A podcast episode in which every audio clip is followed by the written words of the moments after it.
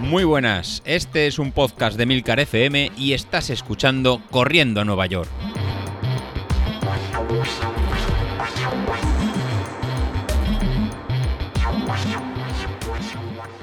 Hola a todos, bienvenidos al programa Pirata de la Semana. Este es mi segundo programa y os voy a hablar de alcohol y running, pero primero quiero felicitaros a todos por vuestras carreras de este fin de semana. Y es que ha habido mucha mejor marca personal y se han batido muchos récords tanto en la década de corriendo a Nueva York como en las medias maratones de, Madrid, de Moratalaz, la 30K de Puerto de Sagunto, en Beovia, bueno, y seguro que me dejo alguna carrera. Sobre todo quiero felicitar a Miriam y es que para una chica que tenemos en el grupo que habla, y es que tenemos grupo de Telegram, así que si no estáis en el grupo de Telegram, buscarlo corriendo a Nueva York y ahí nos tenéis a todos. Pues bien, Miriam resulta que hizo la media maratón de Moratalaz, que la verdad que es un sub y baja, yo la he corrido algún año y fácil no es, y hizo una marcaza mejorando en 10 minutos su mejor marca personal, así que felicidades Miriam. También quería daros las gracias por la acogida que ha tenido mi programa en el podcast. Y es que tanto mis compañeros se han portado genial como he tenido muy buenos comentarios por parte de los que me están escuchando, de los que me estáis escuchando y que sigo esperando vuestros feedback de este programa también. Antes de meterme en el lío del programa real de esta semana que va sobre el alcohol, os voy a hablar de una polémica que ha surgido en el grupo de Telegram sobre cuántos kilómetros se deben hacer semanalmente para poder preparar un maratón con, ciertas garantías, ¿no? Y la verdad que este, esta polémica también ha saltado en Twitter hace también bastante poco y se hablaba del límite ese de los 50 kilómetros semanales. Y es que es un límite un poco raro porque 49 mal, 51 bien, o sea, no sé. Yo la verdad que lo que pienso es que con cuatro días de preparación de correr para una maratón es suficiente. Tres se quedan cortos, pero cuatro, bueno, se puede hacer siempre y cuando los entrenamientos sean unos entrenamientos efectivos, unos entrenamientos pues que no salgamos a correr a lo loco, algo planificado eh, y además tenemos que tener en cuenta que los kilómetros nos pueden decir algo, pero en realidad muchas veces es más las horas que pasamos corriendo, que pasamos entrenando, que los propios kilómetros. Y es que no es lo mismo ir a 3.50 o a 4 minutos el kilómetro que ir a 6 o a 7 minutos el kilómetro. Entonces, si tengo que hacer 50 kilómetros semanales, yo voy a tirarme muchas horas corriendo muchas más que una persona que corre a 4, que corre a 5. Entonces, eso es algo que hay que tener en cuenta, aparte de que hay que tener en cuenta el entrenamiento cruzado que se, que se hace, el fortalecimiento que hace esa persona. La verdad que es algo muy individual y que no deberíamos de, de tomárnoslo como, sí, 50 kilómetros hay que hacer esto y ya. Y ahora sí, nos vamos a meter en el jaleo del alcohol. Y es que es uno de los temas que habéis pedido en el grupo de Telegram y también me han llegado por ahí comentarios por las redes sociales. Y es algo que estaban algunos pidiendo a gritos, sobre todo al ver su dieta del sábado precarrera. Hay dos conceptos que nos deben de preocupar cuando hablamos de alcohol y de running. El primero es el concepto de la deshidratación, y es que es un tema muy importante que nos puede dar muchos quebraderos de cabeza. Y el segundo tema es el tema de engordar. ¿Realmente engordar alcohol? Bueno, pues esto lo vamos a hablar dentro de, unos momentos. Pero la verdad es que si nos preocupamos por el tema de cuánto pesan unas zapatillas, si tenemos unos gramos más, unos gramos menos, ¿por qué no nos vamos a preocupar de si las cervecitas que nos estamos tomando el día antes nos van a engordar? Y como no me quiero quedar solamente con eso, os voy a hablar un poquito más de, cómo se metaboliza el alcohol, de cómo se absorbe, eh, de qué causa en el, en el sistema nervioso central y qué causa en el cuerpo en general. Así que, bueno, al lío. Voy a hablar un poquito más despacio para que podamos entender algunos conceptos básicos. En primer lugar, vamos a ver el proceso que lleva el alcohol cuando entra en nuestro organismo y es que va a afectar al propio estómago. Y es que el estómago cuando comemos y bebemos genera ácido clorhídrico, que es algo muy corrosivo, pero para que nuestro estómago no se coma a sí mismo, como quien dice, eh, se genera una capa mucosa. Pues bien, el alcohol va a degradar esta capa mucosa y es lo que va a hacer que se generen gastritis, úlceras y es lo que lleva a algunas personas a vomitar sangre cuando han bebido demasiado alcohol. Asimismo, el alcohol en sangre acaba afectando al esófago y provoca que tengamos una facilidad increíble para vomitar. Para evitar esto en el estómago tenemos un aliado y es la enzima alcohol deshidrogenasa que va a degradar parte de ese alcohol y así eh, va a convertirlo en otra sustancia que no va a afectar a la mucosa. En el caso de las mujeres, eh, resulta que esa enzima va a estar en una proporción mucho menor, con lo cual nosotras por la misma cantidad de alcohol nos vamos a emborrachar más porque vamos a absorber todo el alcohol en vez de degradar parte de él en el estómago. Pues bien, la absorción de todo ese alcohol hacia la sangre va a depender de si hemos comido o no hemos comido. Y es que si hemos realizado esa ingesta de alcohol junto con una comida, va a ser hasta tres veces más lenta su absorción. Ya en el intestino, la absorción de los alimentos va a estar afectada por el alcohol. Y es que una de las cosas que se conocen es la malnutrición en el alcoholismo crónico. Una vez en el intestino lo vamos a absorber y en torno a los 30-45 minutos de la ingesta es cuando vamos a tener el máximo de alcohol en sangre. ¿Qué va a pasar con ese alcohol? Pues que el problema que tiene es que es hidrosoluble y eso quiere decir que se va a diluir en todo el agua corporal y va a acabar pues en todo el cuerpo. ¿Cómo vamos a degradar ese alcohol? Pues el 90% va a acabar en el hígado y va a ser degradado en el hígado y el resto pues va a acabar en la orina, va a acabar en el sudor y va a acabar en el aliento. Y esto es porque el etanol es una sustancia muy volátil y de la sangre de los pulmones va a acabar en el aire de los alveolos pulmonares y de ahí va a salir con la exhalación. Y esto se conoce desde 1930, donde ya se conocen los fundamentos científicos que van a dar lugar a los controles de alcoholemia. Y antes de contaros cómo es degradado en el hígado, que va a darnos con el tema de si engordamos o no engordamos, y de cómo lo eliminamos por la orina, que va a tener que ver con la deshidratación, pues os voy a contar eh, varias cosas que le pasan al cuerpo en general, específicamente al sistema nervioso central y al sistema circulatorio cuando bebemos alcohol. ¿Sabéis eso de que hay que tomarse algo con alcohol para entrar en calor? algo que hacen muy comúnmente los rusos, que es que se beben hasta el refrigerante y se ponen malos. Pues bueno, resulta que es mentira. El alcohol lo que hace es un efecto vasodilatador. Eso significa que lo que hace es aumentar el tamaño de los vasos sanguíneos periféricos y por tanto provoca una pérdida de calor. Es decir, no da calor. Como hemos dicho, al ser hidrosoluble, el alcohol va a acabar en todos los tejidos y va a acabar en el sistema nervioso central.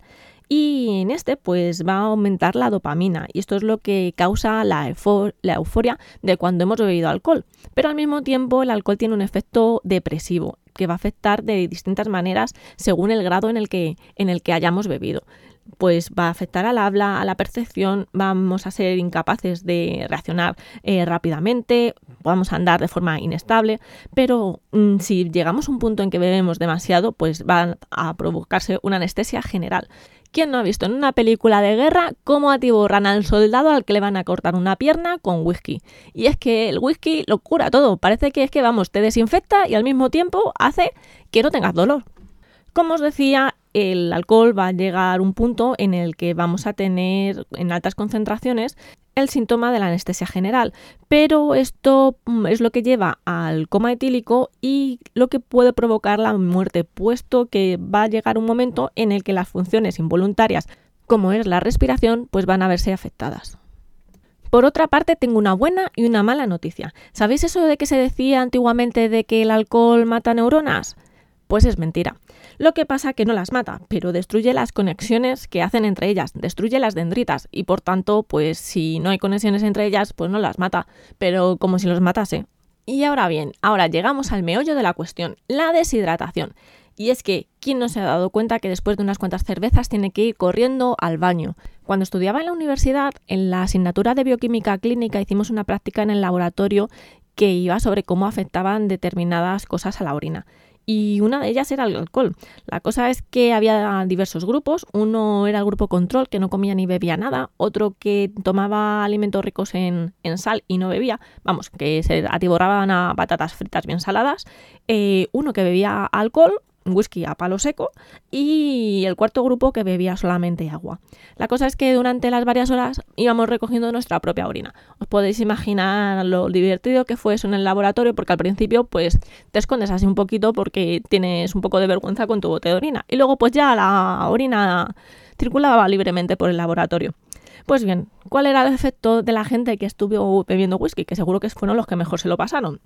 Pues poliuria, vamos, efecto diurético. Todos estaban orinando más de lo normal, mucho más que el grupo control, lógicamente, mucho más que los que tomaban sal, que estaban reteniendo líquido, y más de los que bebían solamente agua.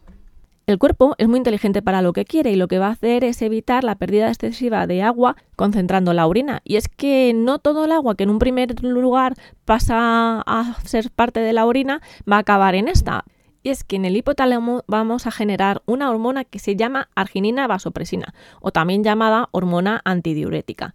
La hormona antidiurética lo que hace es aumentar la permeabilidad de los conductos que llevan la orina y hace que el agua vuelva hacia el cuerpo y si esta no está, pues no va a haber esta permeabilidad y por tanto la orina va a salir tal y como está sin concentrar.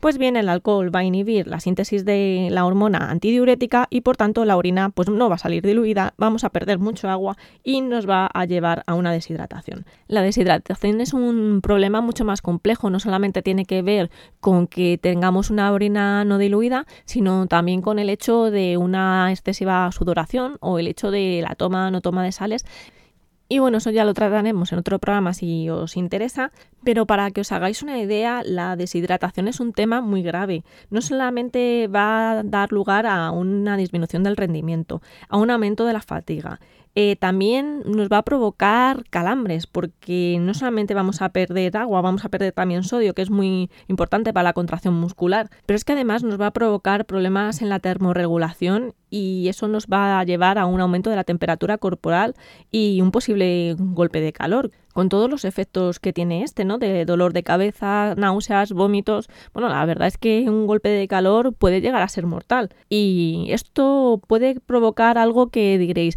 pero no me habéis dicho antes que el alcohol hace que pierdas calor. Ahora, ¿cómo me dices que va a aumentar la temperatura corporal? Es que no es lo mismo el alcohol en sí que la deshidratación. O sea, el alcohol nos va a llevar a una pérdida de calor, pero la deshidratación al final nos va a llevar a un aumento de la temperatura corporal. Y ahora la pregunta del millón. ¿Pero el alcohol engorda o no engorda? Y es que siempre se ha pensado que el alcohol engorda. ¿Y a qué se debe? Se debe a que a finales del siglo XIX el químico estadounidense eh, Wilbur Olin Atwater desarrolló la forma de cálculo de las calorías de la comida, es que básicamente pues las quemaban en un horno. Y de esto eh, dio lugar al hecho de que el alcohol mm, tiene 7 calorías por gramo. Fijaros que eh, los hidratos de carbono tienen 4 calorías por gramo y las grasas tienen 9 calorías por gramo. Vamos, que está más cerca de lo que es las calorías de las grasas que lo que es las calorías de los hidratos de carbono. En los años 90, eh, un profesor de Harvard, Charles eh, Lieber, eh, hizo una serie de experimentos con mujeres y alcohol. Durante 13 años las estuvo siguiendo, controlando el alcohol que bebían y viendo si engordaban o no engordaban y se dio, se dio cuenta de que en realidad las más delgadas eran las que más bebían alcohol. Esto casa con algo que os he contado antes y es el alcoholismo crónico y la desnutrición. Entre 2004 y 2008 se hicieron experimentos con ratas y se dieron cuenta que a igualdad de dieta las que ah, tomaban alcohol la verdad que tampoco engordaban con respecto a las que no tomaban alcohol. Qué pobres ratas la verdad, ratas alcohólicas. O sea, hemos creado ratas alcohólicas. El ser humano es increíble. Pues todo apunta a que el alcohol en realidad no engorda, pero tengo una mala noticia y es que sí engordaría en el caso de que lo tomásemos con hidratos de carbono. Es decir, si tomamos alcohol mientras comemos o si tomamos una bebida que además tiene hidratos de carbono, pues sí nos va a engordar. Y de ahí la panza cervecera. Podéis echarle la culpa a la malta de la cerveza y es que es un hidrato de carbono o podéis echarle la culpa a ese refresco azucarado que mezcláis con el whisky, el ron o la bebida alcohólica de turno. Y es que aquí es cuando cuento lo que me dejé pendiente antes. ¿Os acordáis que os dije que el 90% del alcohol que llega al organismo, que se absorbe, es llevado al hígado para la degradación? Existen varias enzimas que van a degradar el alcohol. Pues en el hígado tenemos también la alcohol deshidrogenasa, de esa que hablamos que teníamos también en el estómago, pues también la tenemos en el hígado. ¿Y qué es lo que va a hacer esa alcohol deshidrogenasa? Pues básicamente va a convertir el etanol en acetaldehído, el acetaldehído en acetato y el acetato en acetilcoenzima que esto es todo así como muy chino y muy raro. Pero bueno, básicamente lo que tenéis que quedaros es que el etanol se va a convertir en acetilcoenzima y eso solamente puede acabar de dos formas. Una es generando energía mediante el ciclo de Krebs o por otra parte lo que vamos a obtener es la síntesis de ácidos grasos, vamos, que vamos a generar grasa. Y aquí es donde influye el hecho de que hayamos comido hidratos de carbono con la toma de, alcohol. Y es que si ya tenemos hidratos de carbono que está generando energía, pues el alcohol se va a acabar convirtiendo en grasas.